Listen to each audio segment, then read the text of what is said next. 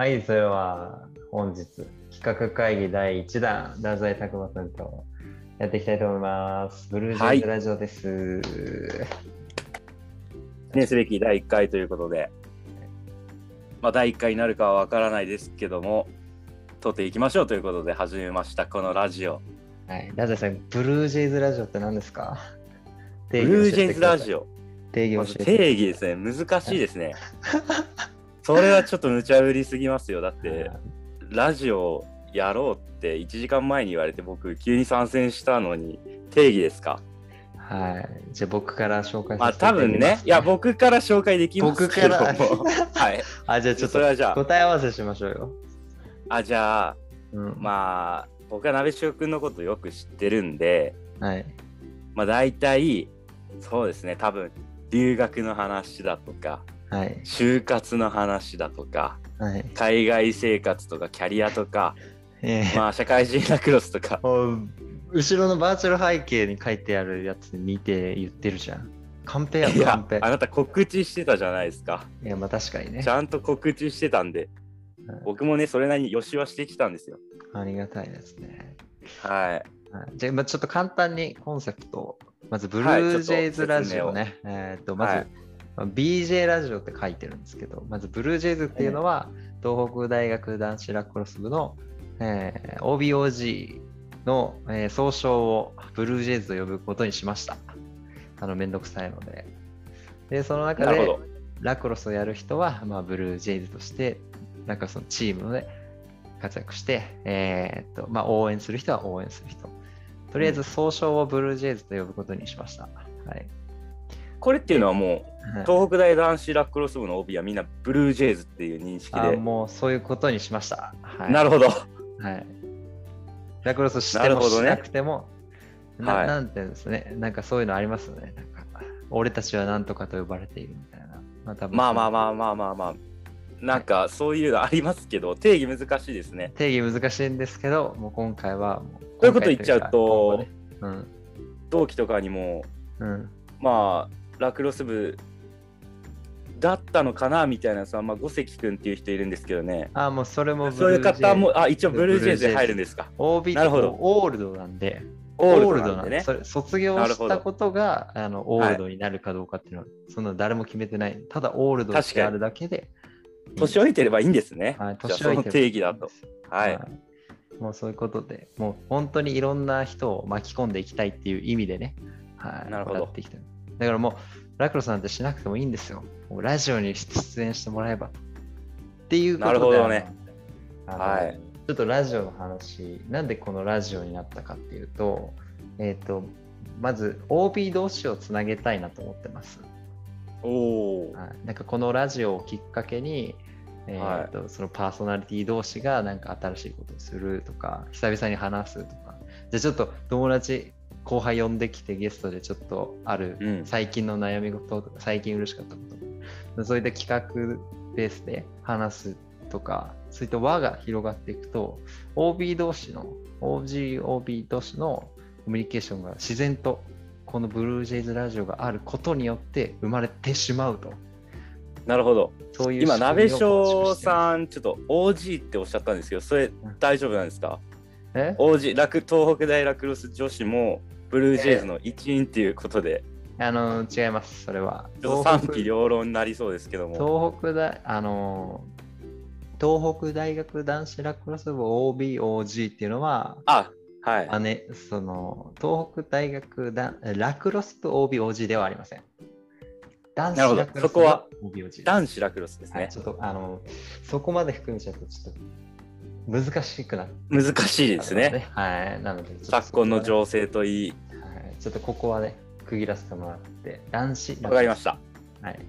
そのイメージです。で、はいあともう一個だけ、えーあ、もう二つか。あ、もう一個か。で、現役と OB の、OBOG の、あの、つながりっていうのも作りたいなと思ってます。それが特に。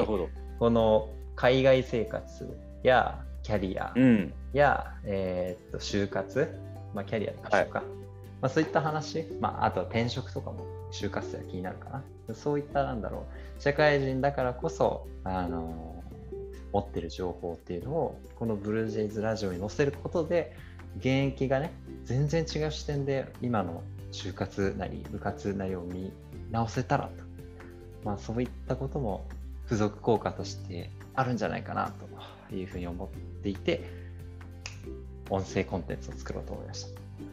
そうですね。まあでも仕事とか社会人の話はまあとりあえず4年生はラクロス集中して終わってからでいいと僕は思うので、はい、あの聞かないでください、そういう人は。はい、引退してから聞いてください。引退してから聞いてく引ださい。退してから聞くか、まあ、まあ大学本当に寝る前とかね。はい。もう、そうですね。まあ、あと社会人ラクロスの話とかも、まあ、していまあ、全けたら、ね。然、全然聞いて損はないとそうですね。思わせるようなラジオを今後していくつもりいや、と作っていきこのパーソナリティ、鍋翔はおっしゃってるので、はいまあそれに期待して、最初からね、ラジオを聞くことでね、子さんって呼ばれるようになるので。現役の皆さんもどんどん聞いてください。子さんアピールね。で、最初から子さんでやってれば多分なんか特典みたいな、あるかもしれないんで、やそうですね。あの、あなたは。現役はやっぱお金ないんでね、あなんかクロスとかヘッドとか社会人から届いちゃうかもよっていうところで、ーそれめちゃめちゃいいね。あ、それいい、ね。い？いいでしょおやっぱ人と話すと、やっぱ全然違うアイデア出てきていいね。実際それでみんな聞いてくれて、なんかお便りとか、俺ら今一番必要なお便りですよ、やっぱり。お便りお便り来てもらって、その人、お便りの素性が分かれば、もうなんか贈答品とかね、なんか。そうなんですよ。で、我々パーソナリティと仲良くなれば、やっぱ社会人と大学生の力の差って何かって言ったらマネーですよ。マネーですね。マネーですよ。本当に。マネーがあってなってくると、だってもう現役の時とか思い出してよ、本当にスパイクとか、なんかもう本当に安けりゃいいみたいな、安くて質のいいスパイク3000円とかでももう嬉しいみたいな。うん3000円いやもう社会人3000円のスパイクとかもいやもうすぐ送りますよ本当に。本当にね。じゃあまずねもうお便り第1号のさ現役の人にスパイクちょっとお送りしちゃおうかなっていう。おーいいですね。じゃあ、お便りのしてくださる方は、靴のサイズと、えー、とメーカーそとあのメーカーとね。送っていただければ、あの漏れなく、先着1名ですね、あのメールでね、あのはい。いただければ、あの太宰拓磨の財布からあのそうですね。ちょっとそこはまあ年金拠出させていただきますので、あのまあちょっとそちらは資金はクラウドファンディングで集めさせていただくんですけども、渋ってんじゃねえか、い。や渋ってはないですよ。でもまあちゃんとお届けするんでね。あの住所分かってるんで基本的に。あのかかたいあの今物質はどこなのか川内でしたっけ？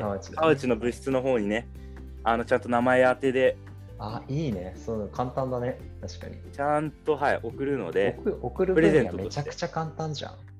そうですよもうやっぱ社会人マネーパワーということでまあね、ただね、金さえ出せば。あ、めちゃくちゃ面白いね、それ。うわどしどし。届いたよ。お便りで絶対自分の聞きたいことも聞けて、自分の欲しいものももらえるってことでしょ。まあでもなんか後輩からしたらさ鍋塩さんに LINE すればよくね？みたいになりそうですけどちゃんとお便りとして届けてください。あの、窓口を一つにしないと、はい。あの、やっぱね、事務処理っていうのは問題が生じることがあると思う。そうなんですよ。これも社会人知識ですよ。ちゃんと窓口を通して。でちょっとどこに連絡すればいいかはあの概要欄の方に。全然何も何もないですよ今。もうそんなの後後で後で作ればいいんで。後付けで作ります。あの、はい。概要欄を参考にしてください。っていうふうにあのラジオって今なってるんですよ。ラジオっていうか、ポッドキャストが。うん、そうですねいやー、いいです。まあ我々もそこに行けるようにはい、目指してやっていくという大丈夫ですよ。任せてください。その仕組み作り。まあちょっと僕は今日ゲストという立場なのかパーソナリティっていう立場なのか全然わかんないんですけども確かに。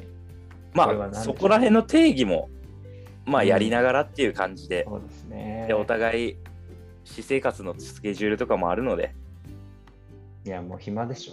逆に参加したいっていう人がいたら全然連絡しちゃってくださいいや、本当に。まあ、でも、でも自分からね、ラジオ出たいよなんて言えるはずもないので、まあまあまあまあまあ、最初はね、声かけていきましょう。やっぱテレフォンショッキング的なね、イメージです、僕は。そうですね毎週コロコロゲスト変えてみたいな。ね変えてっていう番組もあれば、あと、はい。なんと僕たち1個下のあの、吉川と牛尾というやつがあのお笑いコンビを結成しまして、ちょっとそちらにもちょっと番組のね、あの、打診をしたいなと思っておりますよ。まあ彼らも多分駆け出しなので、うん。もう我々をもう踏み台にするかも、もう練習場だと思って、あの利用していただもいうて、そんぐらいの気持ちでラジオ出演してほしいですね。もむしろ、う番組を持ってほしい。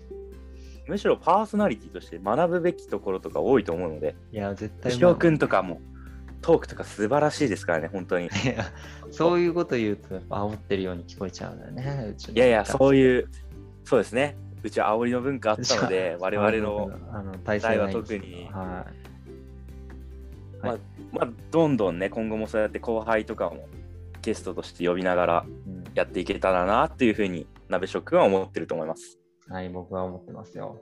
やっぱ、はいなんだろう、一番の根底にあるのは、みんなと話したい。僕がみんなと話したいっていうのと、僕がみんなの話を聞きたい。はいこれになるほどつきますので、はい、なんかさっき、序盤、かっこつけたこと言いましたけど、あの、みんなの、みんなとつながっていたいという、まあ、人間のね、寂しさから来る衝動。まあ、心理学的にも、まあ、そうですね、今コロナ禍、コロナ禍っていうことで、やっぱアナログのコミュニケーションがすごい減ってるんでね、うん。まあ、そうやって自分で何とかしてコミュニケーション取っていかなきゃいけない部分っていうのはやっぱ今の世の中必要だと思いますよ僕も。はい。いや本当に。だって油断したら家から出ないからね今。そうですよ本当に。本当に意識的に外に出ないと。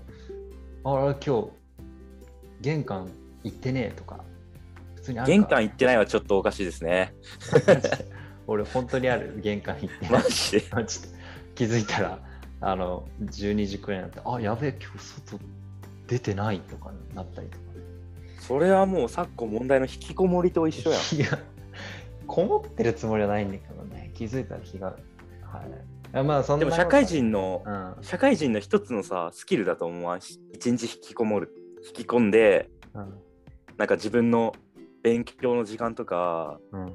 なんか自己投資の時間に当てる社会人ってさなんかアウトドアばっかしたら結局金なくなるから そういう日マジで大事 あなるほどね。一日こもってそうだね。金を使わないっていう日確かに家にいれまあばメリハリよ絶対にね。そう金は減らないからあ、でも減る人いるな。おかちとか。ウーバーイーツ頼むやつだろそれはアアマゾンとか。アマゾンとかしちゃうじゃん、おかちとか。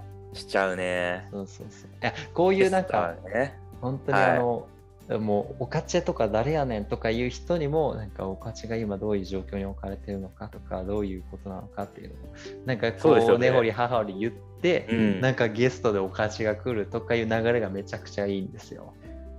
まあそこでね真相はいかにみたいなところも聞けます本当に。本当にでこれだって俺今めちゃおかちの話聞きたくなってるもん。いやまあ彼はね最近なんかサーフィンにハマってるみたいで。聞いてますよ、サーフィン。このクソ寒い、はい。クソ寒い9月に。いやでもやっぱねサーフィンの聖地静岡で。あ、聖地なんだ。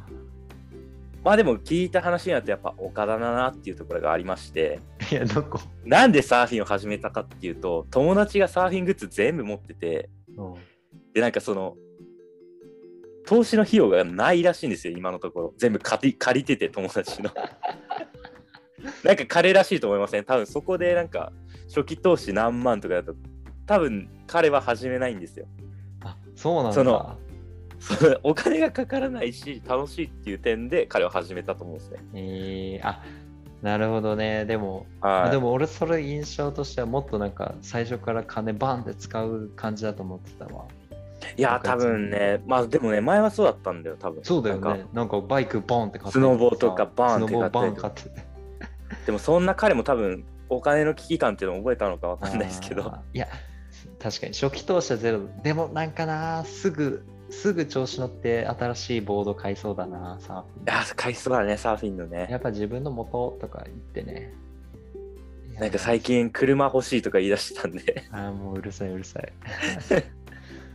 車は金かかるよ。俺も買ったけど、やばいっすよね。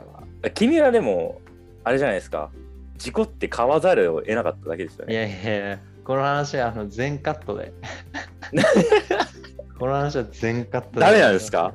このえ、話はこの、このラジオって結局全国オンエアになるわけなんですか？そそうですよ、Google にも、ああのなるほどねポッドキャストにも YouTube にもはい。この話はね、あの僕の中でちょっとまだあの NG っていうのが拭いきれないというところなで、ちょっとオフラインのところね、腑に落ちてないというか。腑に落ちてないというか、ちょっとこれはあの冗談抜きだなという。落ち着いてないんですか？うん、冗談抜きなんやっぱりあのテレビでね、なんかあの、うんテレビとか LINE ニュースのトップになんか自動車事故の話とかあると、ちょっとあのドキッとしますね、まだ心拍数が。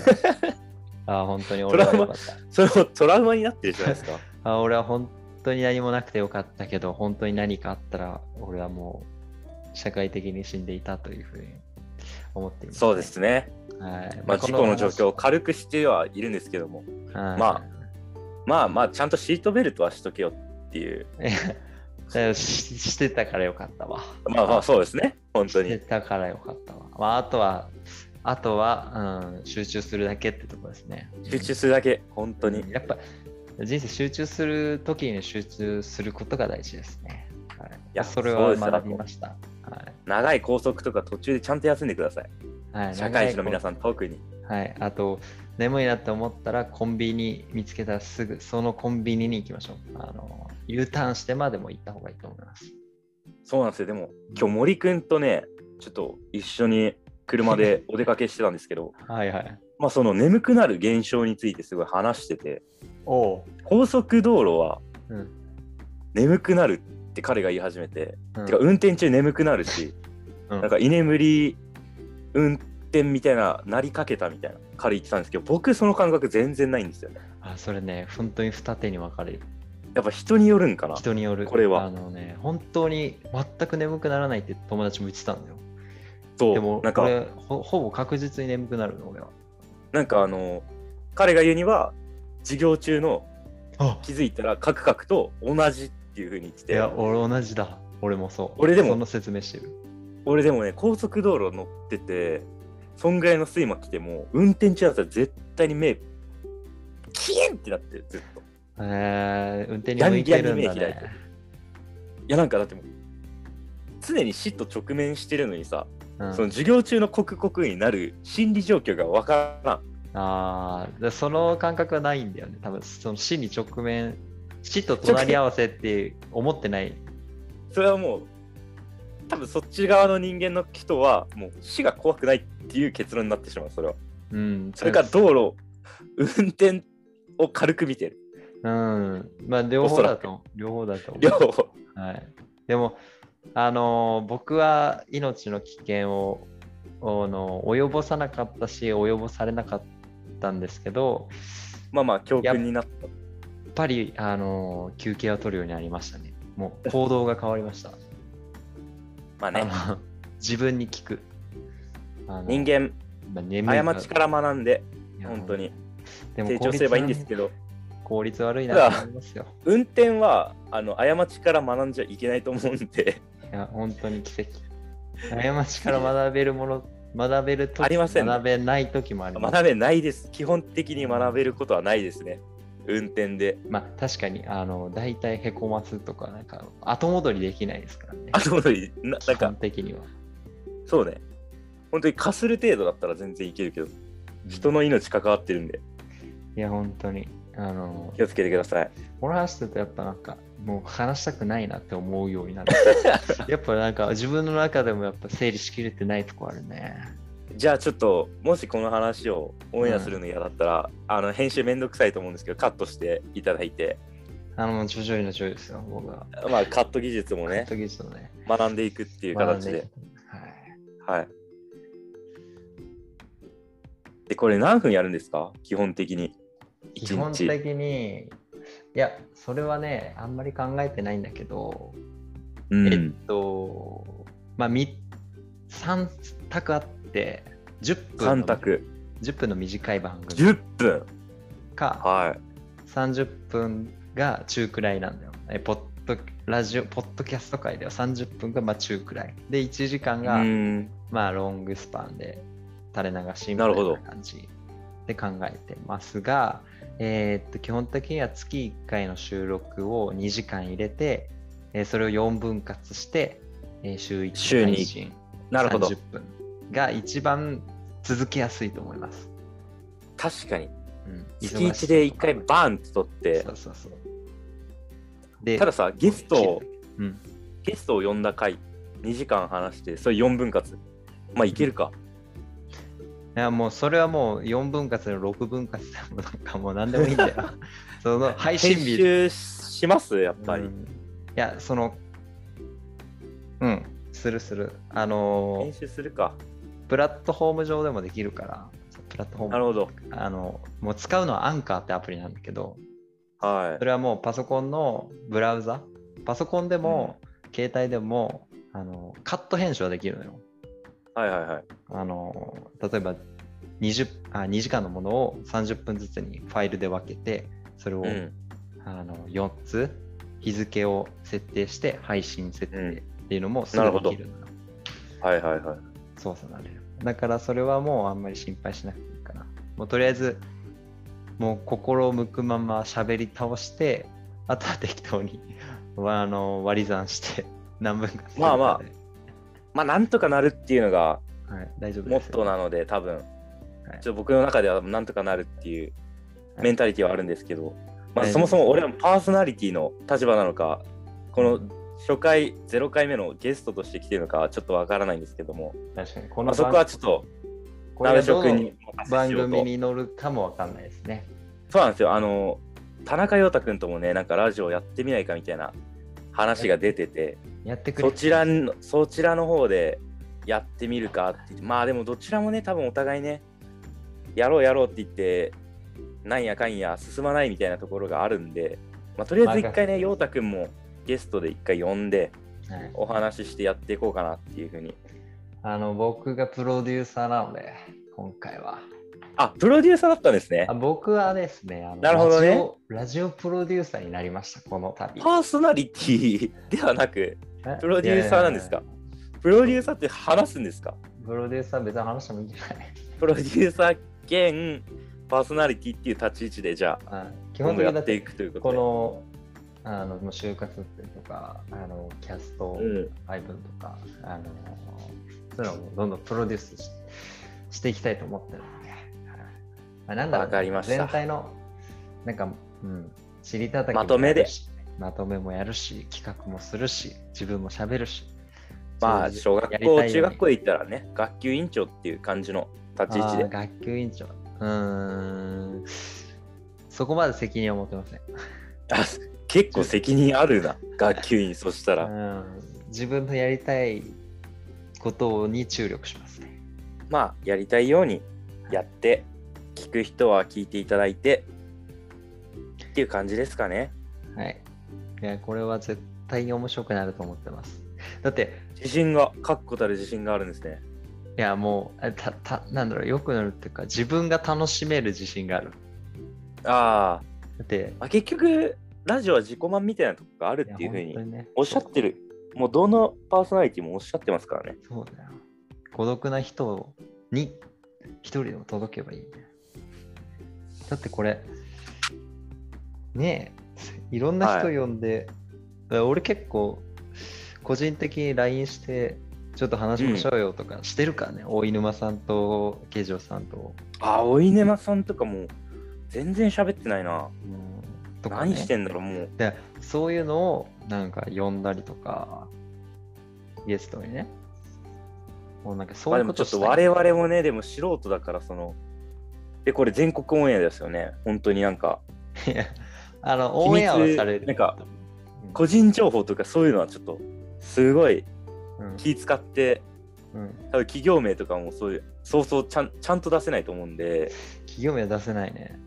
なんかちゃんとその P 入れる技術とか、ちちゃんとカットする技術とか、その辺はちゃんとね、コンプラ的なところは、うん、そうだね。コンプラはだけど勉強していこうかな。なっていうふうに。まあ、P もだって、もう、載せるだけだからね、P を。うん。そこの部分カットして P をスポッて入れるだけだから。難しくないよ。何も難しいことはない。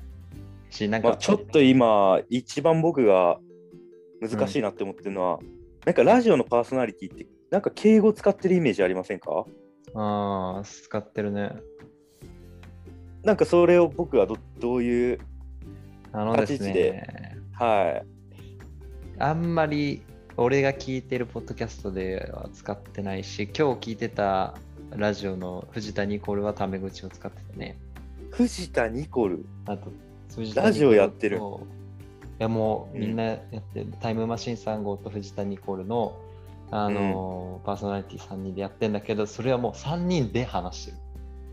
あ、普通に雑談みたいな。もう雑談、俺、このリスナーのことほとんど、あ、お便り紹介はあったけど、もうリスナーのことほとんど気にしてないみたいな。ただ喋ってるだけやん。なんかもう年賀状を見て、ああ、こんな感じだね、みたいな。あ、この人、子供生まれたんだ、みたいな会話のテンション。でもそれ部活終わりの、部活終わりの会話みたいな感じなんだ。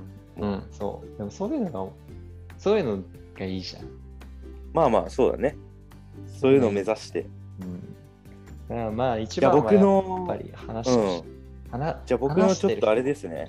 うん。ラジオのパーソナリティの概念を壊して、そうだね。なんかちょっとと調べて今日ね、いやでも今日意識してたんだよ。なんか、ラジオのパーソナリティあってこう、なんか、いや、まあ、はいはいはい、なるほど。まあそういうこともありますよね、みたいな、その口調をね、あの、それね、そのパーソナリティ一歩引いたっていうか、解説者だよ、それ。解説者ではないよ。いや、だって、これは危ないですね。なんとかさ、みたいな。そう一歩自分を一歩引かせて話すっていうのをちょっと今ね、え初回だけど意識してやったけど、ー、これは、これもちょっとお便りで聞いていきたいかなっていうふううに、ん、どっちがいいんだろうね、確かに。一歩引いて喋ってるデニちゃんことディザイがいいのか、そのタメ口でみんなとうん。フラットの目線で話してるデニちゃんことうん。ディザイ、どっちがいいかっていうね。うん。まあちょっとそこもね、で俺がもし、えーリスナーで太宰と陽太が話してる姿を聞いてたら、敬語は使わないでほしいな。まあまあまあ。これね、ねただ僕の時間もじ自己満というか、なんかラジオのパーソナリティってみんな敬語使ってるなみたいな、うん、ただの印象で今日印象ね。初めて今録音してるので、でちょっとラジオを聞いてみてくださいよ。ラジコで聞けるんで。YouTube でも聞けるし。いや、ラジオは結構、オールナイトとかは結構聞くんあ、だよそうそう。で、お笑い芸人のね、オールナイトとか結構聞いてるから、うん。なんかそのテンポとかイメージで結構今日喋ってるつもりだったけど、うん多分ね、自分が喋ったのを聞き返すとさ、うん、絶対なんか、え、全然思んな、みたいな。そめっうちゃありそでも多う。分自めちゃめちゃあり分そう。自分では思んないって思っても多分他人からしたらちょっと面白いなって思ってたりとかするからね、意外と。てか、まあまあ、人によるかな。俺は結構人によるんじゃない？そういうのが好きだから。まあ、もう別になんか万人受けても仕方ないんだよ。誰かにまあまあまあ響けばいいんだよ。まずね、マジで。あとヒカキンとかも、もそう。本当に、どんな YouTuber でもそう。うん基本最初、なんかコアな層から支持を集めて、どんどんどんどん、どんどん波及してって、みんなが見るような。ね、いずれ、え、100万人いくんですか、このラジオは。目標は。いや、数字は追いませんよ。だって目的数字ははありませんね。目的は OBOG 同士のコミュニケーションの増加だから。もうそそわかりれましたしかないですね。まあ、それに対して数字を置くかどうかって言われたら確かに置いた方がいいかなと思う。あの月に何人呼ぶとかね。年間で10人新しく巻き込めたとかだったら結まあまあまあ構いい指標になるとは思ってる。まあ、とりあえず、自分たちのやりたいことやって、数字がついてくれば、面白いかなぐらいのスタンスでやっていけばいいんじゃないですか、本当に。もう今もう、YouTuber 肩のね、じ 時期なので、時期っていうかご時世だから、誰も聞きませんよ。今日も横浜駅行ったらもう、すごかったですよ。キャッチかと思ったら、なんか、まるです。YouTube の登録お願いしますって言われて、いや、キャッチちゃうんかい。え、そういう感じなんだ。売れない YouTuber はもうそんぐらいしないと登録し登録者数伸ばせない時代になってるんですよ、今はもう。もう現実世界にも出てきたね YouTube が。YouTuber が。えすごいね。おなんかもろいね、それ。ででもかわいそうだから調べたんだけどやっぱ少ないわけよ、再生数とか。それ何回くらいだったその人は？その人はね、でもね、登録者数、でも2000はあった。横浜で2000はまあ、まあでもすごいんだけどね、直近の再生数とかはもうやっぱ5とか。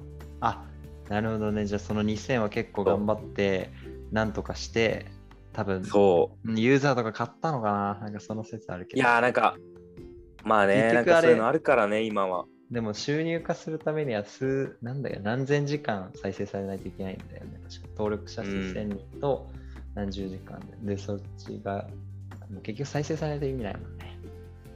まあ今もうそんな時代なんで、登録者数とか、そういったのはもう別に僕らの。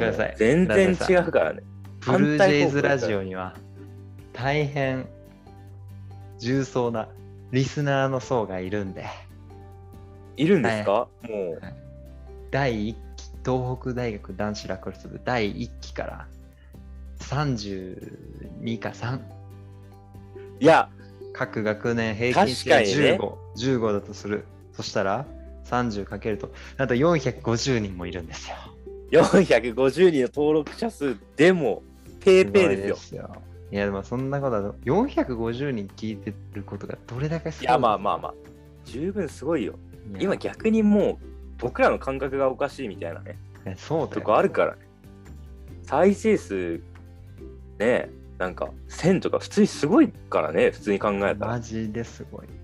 1000人もそのコンテンツを見てるって考えたら、でもなんか俺らの企画の中で何かすごいバズったとか、すごい登録者数伸びたとか、すごい再生数だってなったらう、ん。すっごく面白いと思う。まあそうですね、まあね。なんかそういう自分たちがやりたいことやって、再生数もね、なんかみんなに聞いていただければなって。確かに。なんか、この、例えば月曜のこの回は何回でした？って、1週間後に集計して、なんかツイッターとかにポンってあげて、おーみたいなトラッキングできるな仕組みもあったら面白いね。まあ、コツコツコツコツとやっていきたいね。やっていきたいと思いますが、はい私の立場はよく分かっておりません、いまだに。いや、もう自分で定義して、あ、自分で定義するの？マジで。回す側になるか、ただ、うん喋りに遊びに来るゲスト的な立ち位置になるか。うん。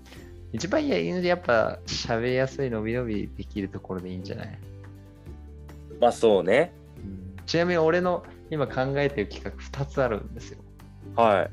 なんでしょあの、これこ個人でね。う。うん。これもう2つとも一人語りなんだけど、まあ1本10分くらい、なるほど。毎週1本配信で、テーマが、あの、伊坂幸太郎の作品について、お、ひたすら、これはもう読書読書ユーザーにはもううってつけじゃない。いや、もう読書ユーザーとかじゃない。もう伊坂幸太郎が好きな人に向けて、なるほどね。熱烈なあの愛を、伊坂幸太郎の愛をお届けしたいと思います。僕本当にそこまでめっちゃ好きってわけじゃないんですけど、彼の家知ってます？場所。ちょっと後で教えてください。さすが、さすが仙台地元民なんでね。さすが仙台。すごい実家から近いんですよ。チャリでもうね、すぐ5分とかで。マジか。これはいい情報ですね。このラジオを聞いてくれないと 誰も。よくないですすよ。これはよくないですね。伊坂さんに対して迷惑をかけそう。そう、ななんんか、でこの辺だよとか言えないです。ラこジオで。れはちょっと、今ちょっと俺興奮してます、今。ちょっと興奮してるわ。マジか。マジか。俺本当に好きやからな。っていうテーマ。なるほど。めちゃくちゃ熱く語る。熱狂して語るの10と。分。うん。10分で結構短くない？いや、やってみればわかるけど結構長いよ、10分。長いんだ。うんで、もう一個が、あのー俺の好きなアニメをひたすら語るっていう。おお。はい。まあ今ね、コロナ禍でさ、うん。やっぱインドアの人増えてるから、そうそうそう。どんなあアニメが好きか。ここのアニメのこのシーンとか、なんか本当にもうニッチなところを、大丈夫？でもなんか、うん。その、アニメの好きな人って結構、うん。過激、僕の個人的な感想ですよ。なんかひろゆきみたいになっちゃうけど、僕の個人的な感想ですよ。うんアニメ好きな人は結構過激な人が多いと思うんですよ。うん。ああなたが、あうん。鍋翔くんがそのアニメの感想とかをまあなんか述べたところでなんかお前みたいなにわかがよみたいな攻撃的なアニメアイコンのやつがもしねもし僕らが有名になったら君は誹謗中傷されると思うんですよ大丈夫です。そういう時大丈夫ですか？まずやるべきことは、まず受け入れると。あ、ついにアンチがついた。これで俺もようやく一つ上に上がったっていうのと、あとは、はいあの返信で全書しますって書くとああいいらしいって誰かが言ってました。全部に対して全書しますにってうん返すの、そう。テンプレをレンタルお化けやんうん、全書します。誰だっけな？誰か言ってた。レンタル何もしない人かな？誰だっけな？誰かが言ってました。これ最強だと。ちなみに僕あの日記書いてるじゃないですか、ノートで。あああノートれ一回アンチコメント来たことありました。それでめちゃくちゃ事細かに説明したら無視されました。そういうやつって大体なんかひろゆき的に言いますけどはいアンチコメントする人って大体暇なんですよ。本当に自分の生活に余裕がないか、人の生活を見て本当に嫉妬心とか、あの自分の欲求が満たされてない、そういうあの頭の悪い人なんですよね。本当にあ終わりです。あそれでただのモノマネなんで、あのあの難しいです、彼みたいに。企画しますよ。あの、デニユキですか？のデニユキ。デニー月曜からデニユキしますよ。デニユデニーキモノマネだけで、そのちゃんと起承転結はないから、あの、普通にこ言葉詰まってたら笑う。言葉詰まりますよ、それは。言葉詰まってたら面白い。まあ、この2つをね。で、なんかこれ、なんかななんでこの2つにしようかと思ったのに、うん背景としては、なんか、ネットでこう、まあ、ラジオ番組企画、作り方とか調べると、やっぱポイントは、いかに自分が熱狂してるかっていうのがやっぱ大事だとおお、いうような。なるほど。鈴木治っていう人、放送作家の人。うん、うん。森三中のあれでしょ、旦那さんでしょ旦。那さん、旦那さん、放送作家のね、鈴木治大島の旦那さんね。あ大島か、大島の、うん。大島さんの。で、えー書いてあって、確かにな、結局、面白いのって、やっぱに、うん、なんかすげえ、そのパーソナリティめっちゃ、喋ってる人めっちゃ熱語ってる姿って結構面白いじゃん。うん、面白いね。そのももちろんハマらない人もいるんだけど、でもハマる人はなんかハマるし、なか、うんん。うーみたいな、聞きたくなっちゃう。まあうんそういった時に、俺が何を話すかってなったらこの2つだったね。いやー、すごいな。で、ってことは、鍋翔はこの BJ ラジオと自分のうん。ラジオというか、その10分のやつを掛け持ちするっていう。いやいや、違う違う違う。タンス BJ ラジオあにそういうことじゃんぶち込むよ、俺は。ぶち込むの？ぶち込むの？当たり前じゃん。え、それ、じゃあその最初の10分は俺は、うんもし俺がこのままずっと続けるとしたら、俺は待っとけばいいのね？いや、違う違う違う違う違う。それはもうあ全然違うよ。これは、話の中に入れていくって感じ。うなんかあのいや、えっ、と、俺のイメージはこ、この今の収録は、もうなんかどっかにポンって、例えば、えーなんかどっかにポンって置く。で、うん。俺が10分語りをするのは、なんか分自分でこう取りためとって、うん、で、す例えばこの読書の金曜、土曜か、土曜の、えーはいはいはいはい。枠をもらって、あ、なるほどねそこにひ。たすら毎週俺が録音したやつを流すだけってイあメージ。だからこのあ、7そういうつの感じね。曜日の枠に1個俺の企画を入れてもらうってイメージ。あこの7つの枠は、うん。これは毎日っていう。こういうトピックを話していきますよ、BJ ラジオはっていう感じなの。そうそうそうそう、だねオール。オールナイトニッポンのさ、月曜パーソナリティ、火曜パーソナリティみたいな。なるほどで、そんなイメージ。今日、今日はどこに分類されるの？今日はただの初回限定お試しラジオこれなん、なんだろうね。いや別に、えー、新しく作ってもいいしね。こういう感じの。ああ、逆に、うん。あ、でもこれ月曜から日曜全部あんのか。うん、いや、でまあもこれは、項目もね、なんか、かぶキャリアと仕事かぶってますし。留学と海外生活もかぶってるから、バレた。なんか、一個雑談とか、一個一個雑談とか作っていいんじゃない？そうそうそうそうそうそう。そういうことそういうイメージ、そういうイメージ。うん。そういうイメージです。そうこれ大学生活も欲しいでしょ？現役現役と話すんだったらさ、確かにね、大学生活もあっていいんじゃない？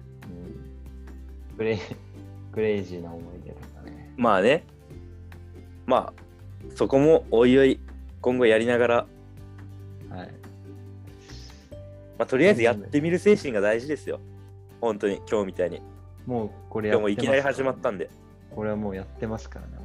え、これもうあれですよね。初回版として初回版載せちゃい載せちゃいますよね。これ結構コンテンツとして俺いいと思うけどね。なんだろう、タイトルなんだろうね。なんだろう。いや、まああれじゃないですか。スタート、スタート DJ ラジオスタートアップ、BJ ラジオスタート。スタート雑談。合法でいいじまあ、そんな感じで。はい。じゃあ、もうなんだかんだ1時間ぐらい喋ってますからね。これやっぱラジオの恐ろしいとこなんですよ。なんか、うん。ラジオっつうか雑談の恐ろしいところ。結構すぐ時間経っちゃうね。すごいね。はい、じゃあ、ひとまず初回限定版以上となりますので、はい。はいということで、今本日はテリーちゃんこしたのはと D ザイとかぶってんだよ。はい、どっちが温度を取るのかね、わからない。いや、わかんない。いや、でもあなた、プロデューサー兼、なんだっいけ、でもねパーソナリティだから。いや、でも、D 剤の、あの、その、ツッコミがは素晴らしいんで、積極的ああ、なるほど。いや、だから、その、オールナイトニッポン見てますから、やっぱ敬語になっちゃうんですよね。素晴らしいね。はい、じゃあ、鍋翔でした。本日お送りしたのは、ジェニーちゃんこと D 剤でした。はい、ありがとうございました。ありがとうございます。